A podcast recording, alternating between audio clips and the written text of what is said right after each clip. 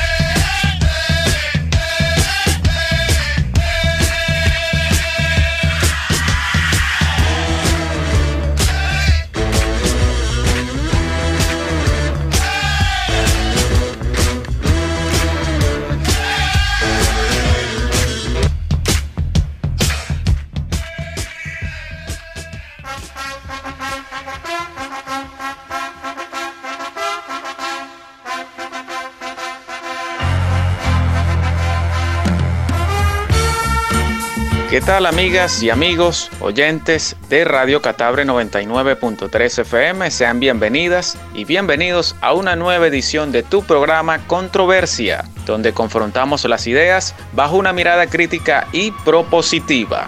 Soy Ronald Leal Pereira, conductor y productor de este espacio radial, y para mí es un gusto informarles que el día de hoy en nuestro programa Tendremos como invitada a la profesora Mariclen Stelling, socióloga, analista de medios, analista política, con quien estaremos conversando diferentes tópicos del acontecer político, social, venezolano en este espacio Controversia. Sin más preámbulos, vamos a darle la bienvenida a la profesora Mariclen Stelling a este espacio Controversia. Buenos días, Ronald y amigos de, Controversia. Muy agradecida por la invitación. Bueno, y estoy a tus órdenes para cualquier pregunta que me quieras hacer, respuesta que puedo dar dentro de mis limitados conocimientos. De verdad, muchísimas gracias, profesora Stelling, por haber aceptado la invitación del equipo de controversia para participar en este programa que es transmitido por Radio Catabre 99.3 FM desde el municipio de Barinas, Estado Barinas. Y posteriormente colgado en diferentes servidores web. Profesora, Venezuela actualmente está viviendo una polarización política, económica, social y cultural donde las primeras fuerzas políticas representan esa polarización. Y entró en juego el tema del mundial que es la pandemia.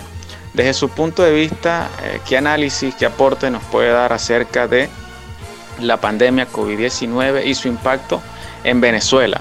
Y posteriormente, luego de su intervención, también me gustaría que entremos en el análisis de ese impacto de esa polarización política en nuestro sistema político y social venezolano.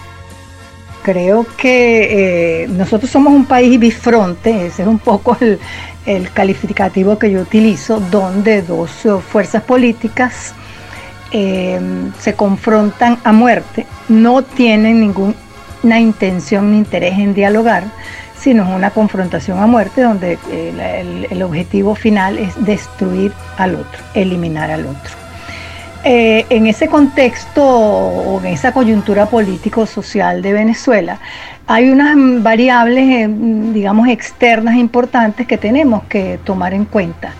Eh, que sería este, todo lo que es el, juego geopolítico internacional, la pandemia que viene a ser una variable de carácter de salud y sanitaria, este, y el cerco comandado pues, por los Estados Unidos, que forma parte del juego geopolítico internacional, eh, jugadores importantes como Rusia y China. Es un elemento que no podemos olvidar, estas variables externas que vienen a incidir en la actual coyuntura político-social de Venezuela.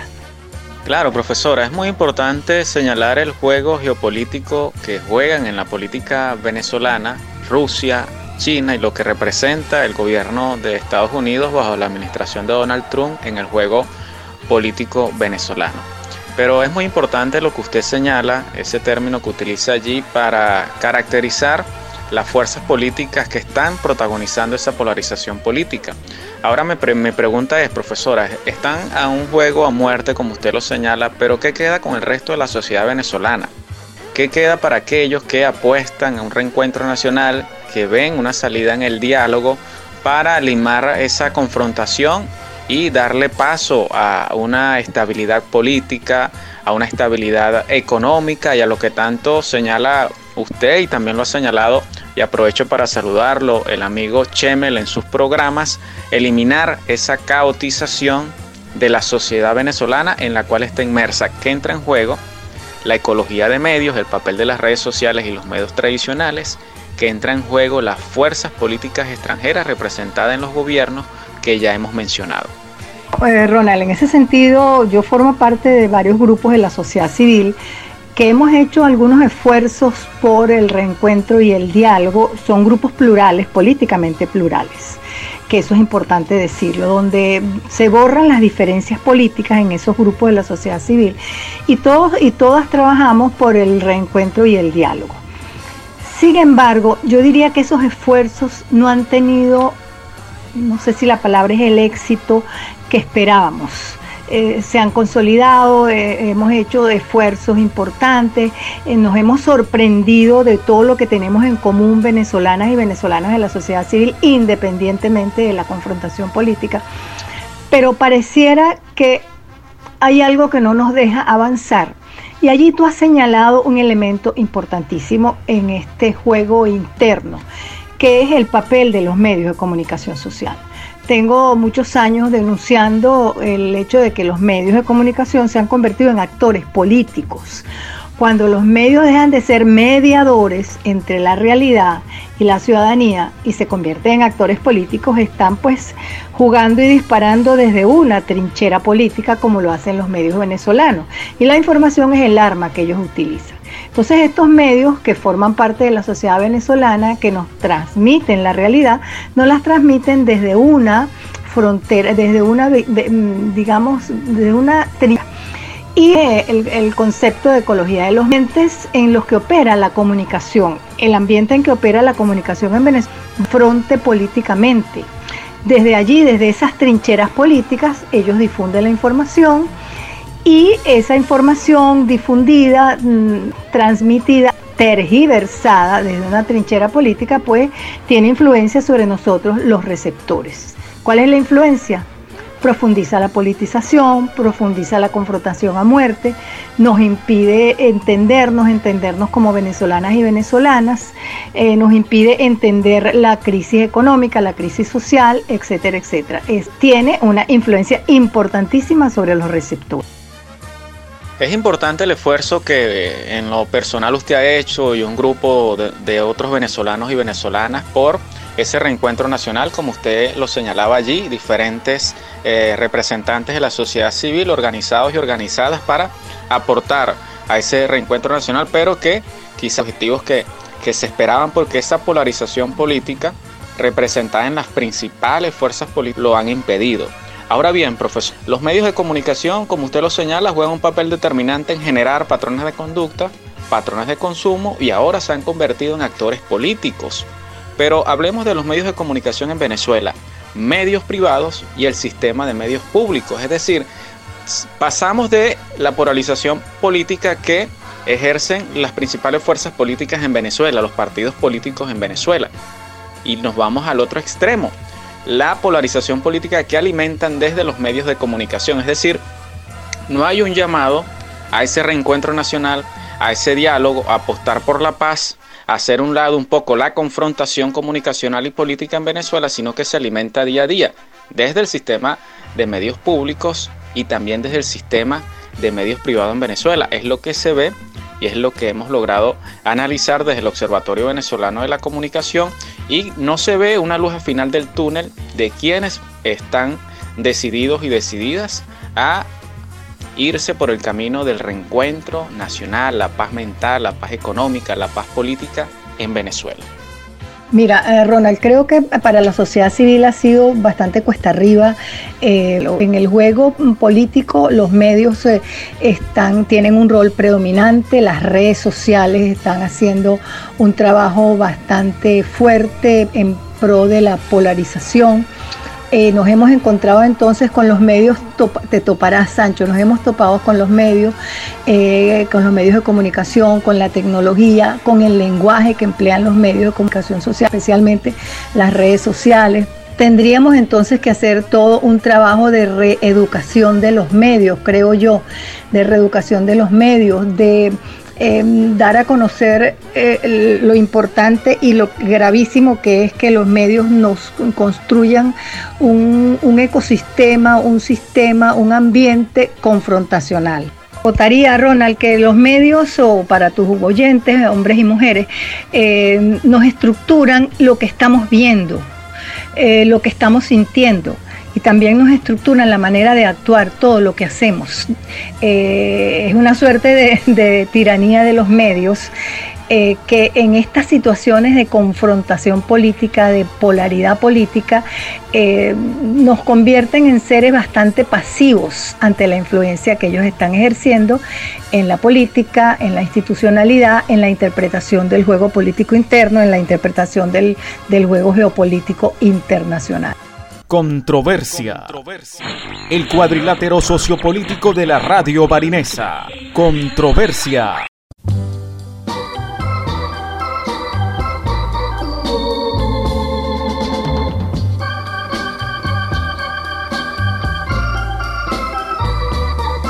That's life. That's life. That's what all the people say. You're riding high in April. Shot down in May. But I know I'm gonna change that tune. When I'm back on top, back on top in June. I said that's life. That's life. And as funny as it may seem, some people get their kicks stomping on a dream but I don't let it, let it get me down. Cause this fine old world, it keeps spinning around. I've been a puppet, a pauper, a pirate, a poet, a pawn and a king. I've been up and down and over and out. And I know one thing Each time I find myself flat on my face, I pick myself up and get back in the race. That's life. That's life. I tell you, I can't deny it. I thought of quitting, baby, but my heart just ain't gonna buy it. And if I didn't think it was worth one single try, I'd jump right on a big bird and then I'd fly.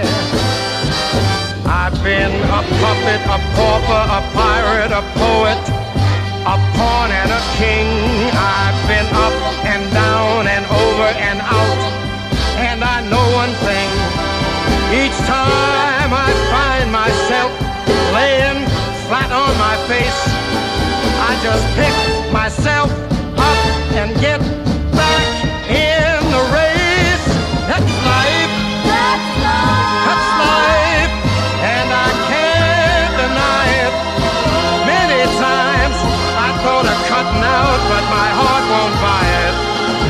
But if there's nothing shaking come this here July, I'm gonna roll myself up in a big ball. And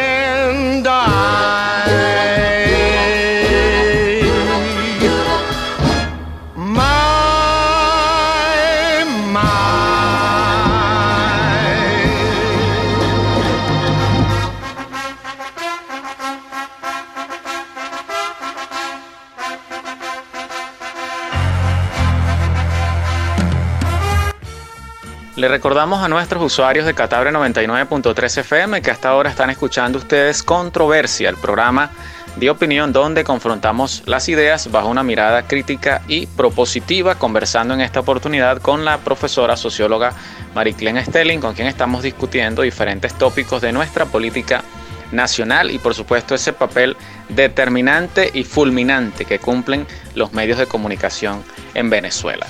Algo muy importante que usted ha acotado allí, profesora, cómo imponer la agenda política en la opinión pública en esta polarización política.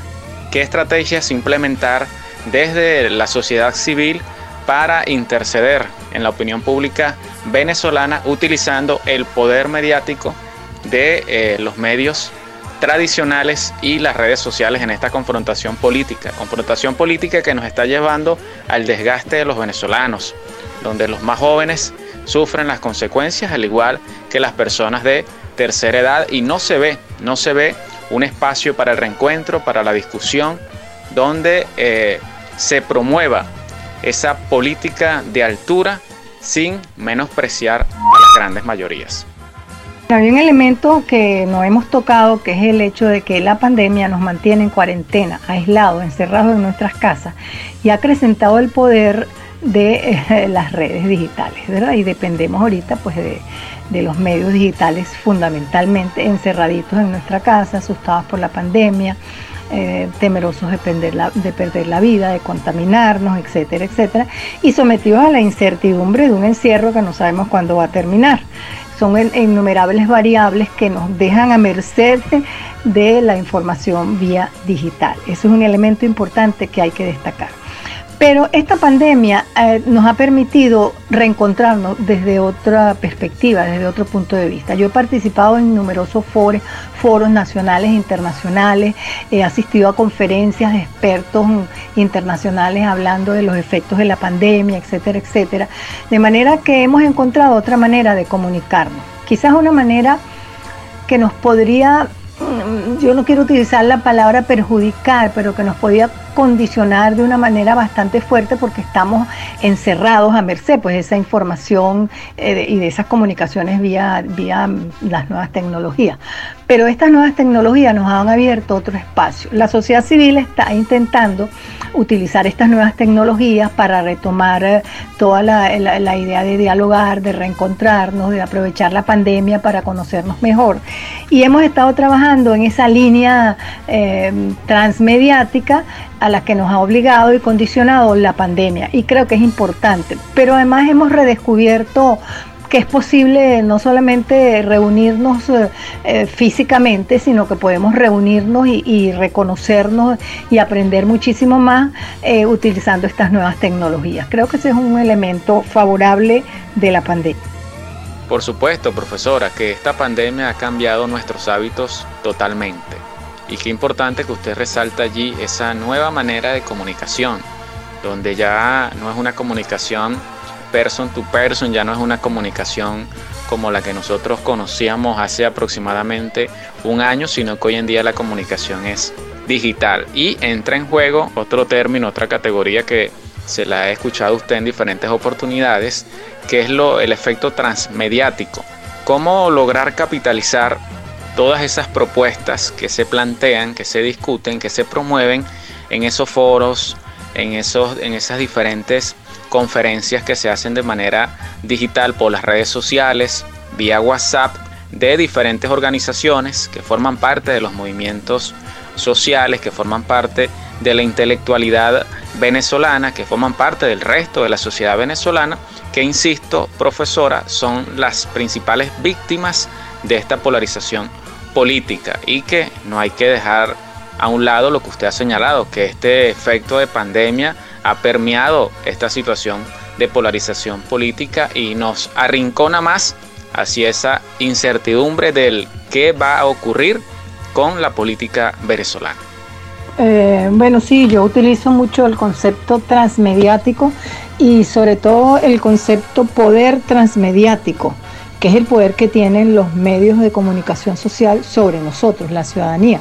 Eh, poder transmediático se, construyó el término porque incluye no solamente los medios tradicionales, sino todos estos nuevos medios que de alguna manera están arrastrando a los medios tradicionales eh, por la rapidez de la información. Eh, bueno, mira, eh, has dado en el clavo y me siento como un poco culpable. Yo de alguna manera, siempre que he participado de alguna de estas reuniones, muchas veces lo, eh, lo transmito en los artículos que he escrito. Pero creo que la sociedad civil nos hemos quedado cortos me siento culpable, lo repito, eh, en el sentido de que no, quizás no hemos sabido retransmitir todos estos foros y esto ha quedado como una especie de propiedad privada de quienes hemos sido invitados a estos foros. Eh, eh, los asistentes a lo mejor no hemos hecho esa, los invitados a lo mejor no hemos hecho esa labor, pero las, eh, eh, las organizaciones, las ONG, las asociaciones civiles, las academias, sí de alguna manera han publicitado, pues han dado a conocer eh, los foros y el resultado de los foros. Quizás lo han hecho a una comunidad mm, pequeña, que son sus usuarios y sus usuarias, y en ese sentido pues me siento como culpable y, voy a tratar pues de ahora en adelante de, transmitir eh, todo aquello que he estado conociendo y aprendiendo y participando, que es una ventaja de la pandemia, porque a todo lo que nos sucede en la vida hay que buscarle las cosas buenas también.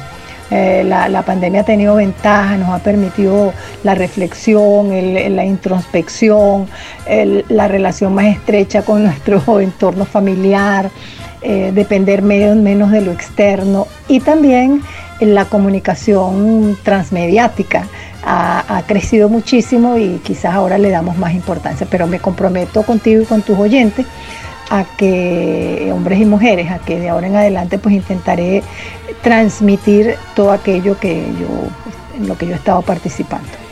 Bueno, profesora, le hice esa acotación porque justamente de mi parte también he estado participando en diferentes conferencias virtuales, en diferentes planes formativos utilizando estas herramientas digitales donde es importante también resaltar, resaltar que la brecha digital también es determinante porque motivado a esta situación político, social económica que estamos viviendo en Venezuela, se ha acrecentado el problema de la conectividad, el problema de la transmisión de datos, la adquisición de equipos tecnológicos por parte de la sociedad venezolana para poder participar en esta, manera, en esta nueva manera de la comunicación.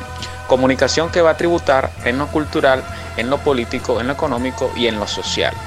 En ese sentido, ¿cómo quedan ese resto de personas que son víctimas de esta situación de polarización política y económica que no tienen el acceso a esa conectividad necesaria para participar en todos esos procesos formativos y que quizás ellos desde sus trincheras de lucha, sus trincheras de organización, también tienen propuestas que elevar a la sociedad civil y elevar a esas personas que y esos partidos políticos que representan esas principales fuerzas polarizantes que están acá en Venezuela jugando ese papel eh, tan terrible para la población venezolana que repito e insisto, no le vemos luz al final del túnel dentro de esta polarización política. Lo señalábamos al inicio del programa.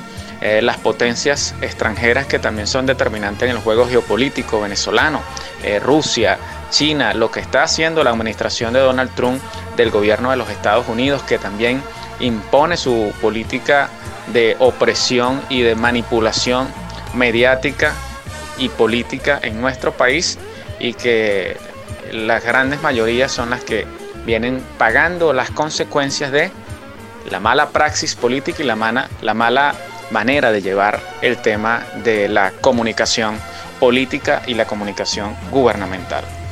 Creo, Ronald, que has tocado un tema importantísimo que es la, exclusión digital, que es, una realidad en nuestro país, eh, que de alguna manera eh, se hace todavía mucho más grave en este contexto pandémico, donde eh, se, está, se está construyendo una nueva forma de relación pandémica y pospandémica, quizás que es la sociedad digital que se está consolidando y que tenemos en Venezuela pues gran cantidad de excluidos. Eh, razón por la cual tú estás dando ideas muy importantes en lo que a mí respecta, que es cómo transmitir eh, esos, eh, esas relaciones digitales, esos conocimientos digitales, ese mundo pandémico y pospandémico digital, cómo transmitirlo a través de otras vías. Y cómo mientras no mejore la digitalización de la sociedad como tal, nosotros incluir a los excluidos y las excluidas por, por otras vías, que son la radio, la televisión, etcétera. Este, hacer círculos de estudio, eh, configurar eh, grupos. Eh, creo que tenemos que empezar a pensar, me parece importantísimo lo que tú estás destacando, en el mundo pospandémico y, y la exclusión digital, pandémica y pospandémica. Es importante señalar todo eso, profesora, porque estamos conscientes de que esta situación polarizante en Venezuela ha permeado también lo económico. Hoy en día el poder adquisitivo de los venezolanos se ve menospreciado justamente por esa presión económica que eh, estamos viviendo a consecuencia justamente de esa polarización política. Pero la opinión pública sigue su camino, la lucha mediática, la lucha por imponer el juego en la opinión pública de esas fuerzas polarizantes en Venezuela siguen su, camino. Usted ya señalaba que desde diferentes eh, organizaciones, hombres y mujeres, han hecho intentos de eh, imponer, de fortalecer lo que tiene que ver con el reencuentro nacional, con esa opinión pública en Venezuela y que, bueno, siguen en, esos intentos de, incidir en la política venezolana. Ya tenemos agenda para lo que será, un nuevo escenario político electoral en el mes de diciembre. Vendrán las elecciones a la Asamblea Nacional.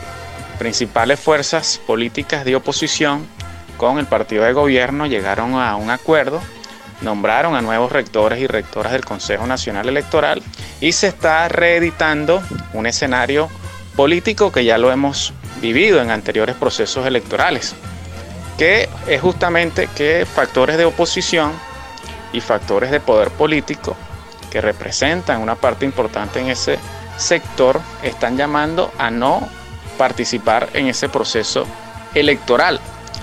Y otras fuerzas que son parte de esas fuerzas polarizantes están llamando a su militancia a ir a ese proceso electoral donde otros partidos que forman parte de esos sectores de oposición sí están de acuerdo en ir a, ese proceso electoral. Desde su punto de vista, profesora, ¿qué eh, opina usted acerca de ese nombramiento de nuevos rectores y rectoras del Consejo Nacional Electoral y lo que será este juego político electoral para el mes de diciembre. Tú has tocado un tema muy importante para la situación política y la confrontación política. El Tribunal Supremo de Justicia entró a jugar como actor político. Ese es un elemento, yo diría, peligroso para la convivencia política en el país. Eh, pero bueno, es así, es una realidad, entró a jugar como actor político, ha tomado una serie de decisiones, unos mandatos pues, que emanan del Tribunal Supremo de Justicia. Eh, la oposición siempre últimamente se ha debatido entre participar o no participar. En este momento se están levantando voces autorizadas, voces serenas que están llamando desesperadamente a, que, a la participación política, a no abstenerse, a ir a las elecciones, a, están analizando las consecuencias que tuvo para la oposición eh, la abstención y, y, cómo de alguna manera eh, perdió espacio político. Y el perder ese espacio político hizo que la oposición se radicalizara en la manera de confrontar al gobierno, o sea, vendiéndole el alma a potencias extranjeras, eh, promoviendo invasiones, el, promoviendo el cerco económico, etcétera, etcétera. Eh, yo creo que esas voces están buscando la manera de ser oídas, escuchadas por el, em, el sector eh, abstencionista de la oposición, que yo creo que es un sector fuerte. El G4 está dividido, hay, creo, creo que va a ser importante la abstención en este momento yo diría que en el juego, poli, en el juego político elección, eh, electoral, porque hay diferentes eh, eh, canchas de juego político, en, en, la cancha política electoral, el gobierno ha jugado bien dentro de lo que es una confrontación y una batalla política. En ese sentido, bien. Ha jugado bien porque ha incidido en, en, la, en las fuerzas abstencionistas de la oposición que se han fortalecido en mi opinión personal, eh, de una manera, yo diría, bastante serena, yo creo que la oposición debe ir a votar el 6 de diciembre, saque lo que saque. Las encuestas dicen que el gobierno ha, pedido, ha, ha, perdido apoyo y la oposición eh, está por encima del gobierno en las encuestas, que hechas por la misma oposición.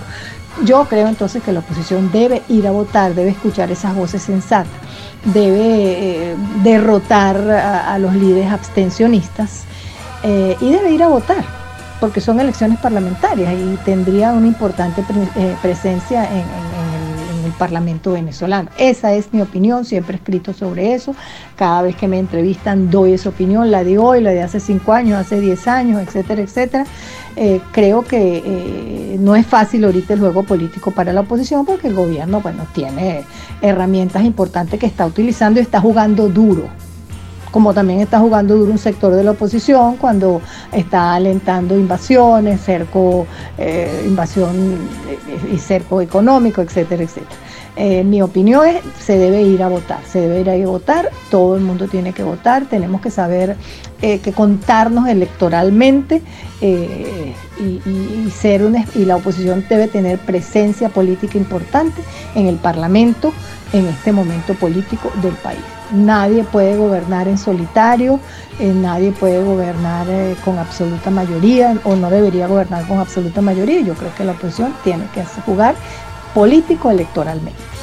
Desde el Observatorio Venezolano de la Comunicación, Grupo ECO, del cual formo parte, hemos realizado diferentes procesos formativos justamente en el área de la comunicación política, la comunicación gu gubernamental y campañas electorales. Y me llama poderosamente la atención lo que usted ha dicho, profesora, el juego que ha venido a representar el Tribunal Supremo de Justicia en nuestro país, al convertirse en un actor eh, protagonista político dentro de esta polarización política. Latinoamérica, principales gobiernos progresistas, eh, Dilma, Rousseff, eh, Lula, en Brasil, lo quisieron hacer en Argentina con Cristina Kirchner, esto que tiene que ver con la nueva manera de implementar una política impuesta por fuerzas extranjeras, que tiene que ver con los lawfare, los impeachment y esa judicialización de la política, que es justamente el papel que juegan eh, jueces, medios de comunicación y poderes políticos y económicos para derrocar a un gobierno que no cumpla con las exigencias que estos factores de poder exigen, valga la redundancia. ¿Y será que acá en Venezuela se puede reeditar con ese nuevo rol que está jugando el Tribunal Supremo de Justicia, que vaya en contra de partidos políticos y de movimientos de la sociedad civil que quieran entrar en ese muy tenebroso y turbulento juego político acá en nuestro país, justamente en esta polarización política que ya llevamos rato debatiéndola y analizándola. Eh, Ronald, hay unas nuevas, guerras, unas nuevas reglas eh, bélicas, diría yo. Eh, los jugadores se están despojando de sus trajes originales. Estaríamos hablando de una confrontación institucional, dado también la institucionalidad paralela que hemos ido configurando. Ante esta realidad, profesora, vale la pena seguir insistiendo por ese reencuentro nacional, vale la pena seguir insistiendo en contrarrestar eh, la polarización política para evitar todos esos efectos negativos que ésta produce en la sociedad venezolana.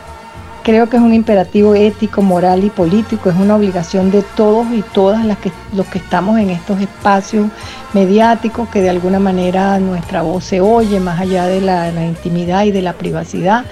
Eh, estamos moralmente obligados, éticamente obligados, políticamente obligados a hacer estos llamados de unidad, de reencuentro, de reconocimiento del otro, eh, de, yo creo que también de, un llamado a la, a la a las elecciones, a la confrontación electoral como una vía también de dirimir conflictos, de medir fuerzas, más allá de, medir las fuerzas en terrenos bélicos, en terrenos económicos, en terrenos mediáticos. Yo creo que es, un, es una oportunidad maravillosa estas elecciones, no debemos perderlas y tampoco debemos perder el norte de convocar siempre al diálogo, al reencuentro y al reconocimiento del otro. Es así, profesora Stelling, tiene usted toda la razón, seguir apostando desde estas trincheras comunicacionales a ese reencuentro nacional y apostar por la profundización del juego democrático y político acá en nuestro país. Eh, sugerencias, profesora, ese llamado que le haría usted a esas nuevas generaciones de comunicadores y comunicadoras acá en nuestro país, ese llamado que usted le hace al resto de la sociedad civil que está acá en Venezuela, la expectativa de lo que será este juego político electoral del mes de diciembre y que están a la espera justamente de salir de este proceso de polarización política que estamos viviendo.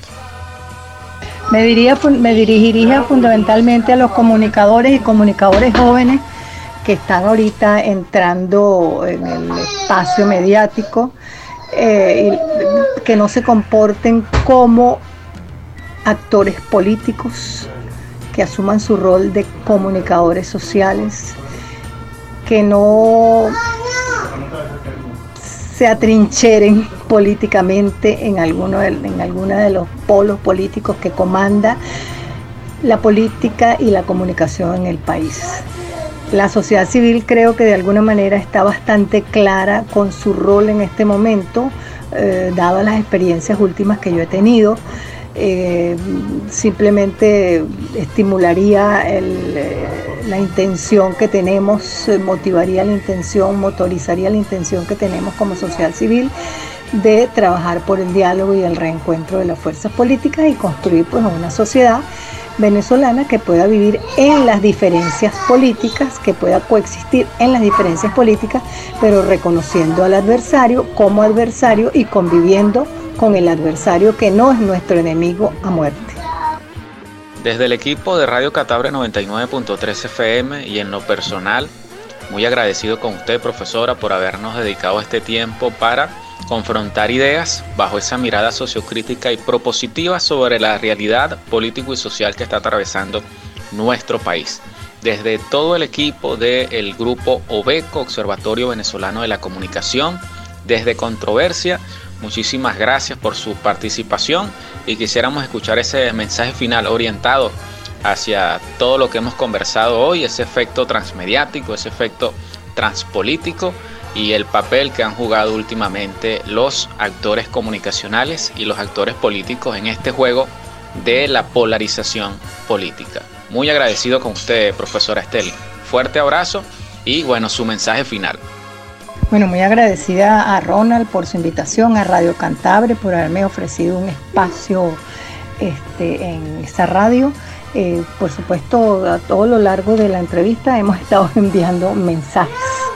Creo que el mensaje es, eh, de alguna manera, a los comunicadores eh, sentirse responsables o tener responsabilidad con las narrativas transmediáticas que están construyendo, no caer presos o prisioneros de la polarización, eh, no atrincherar la información a los ciudadanos y las ciudadanas, aprender a hacer una lectura de los medios de comunicación social, una lectura, yo no diría despolitizada, pero sí una lectura ciudadana a los medios de comunicación social.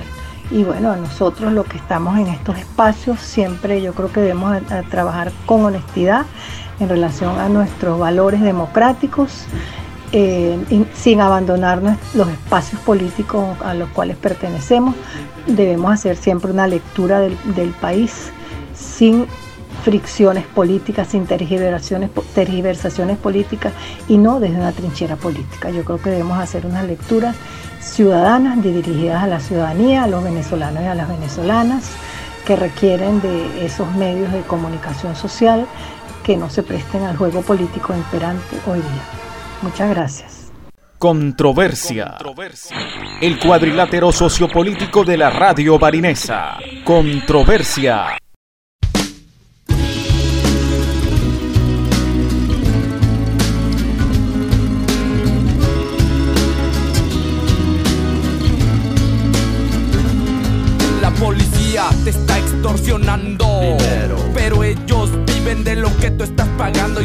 Tratan como a un delincuente, no es tu culpa. Dale gracias al regente, hay que arrancar el problema de raíz. Y cambiar al gobierno de nuestro país, a la gente que está en la burocracia, a esa gente que le gustan las migajas. Yo por eso me quejo y me quejo. Porque aquí es donde vivo y yo ya no soy un pendejo que no guachas los puestos del gobierno. Hay personas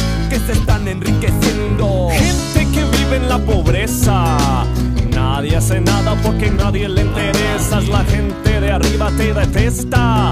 Hay más gente que quiere que caigan sus cabezas si le das más poder al poder. Más duro te van a venir a coger. Porque fuimos potencia mundial. Somos pobres, nos manejan mal. Dame, dame, dame, dame todo el power para que te demos en la madre.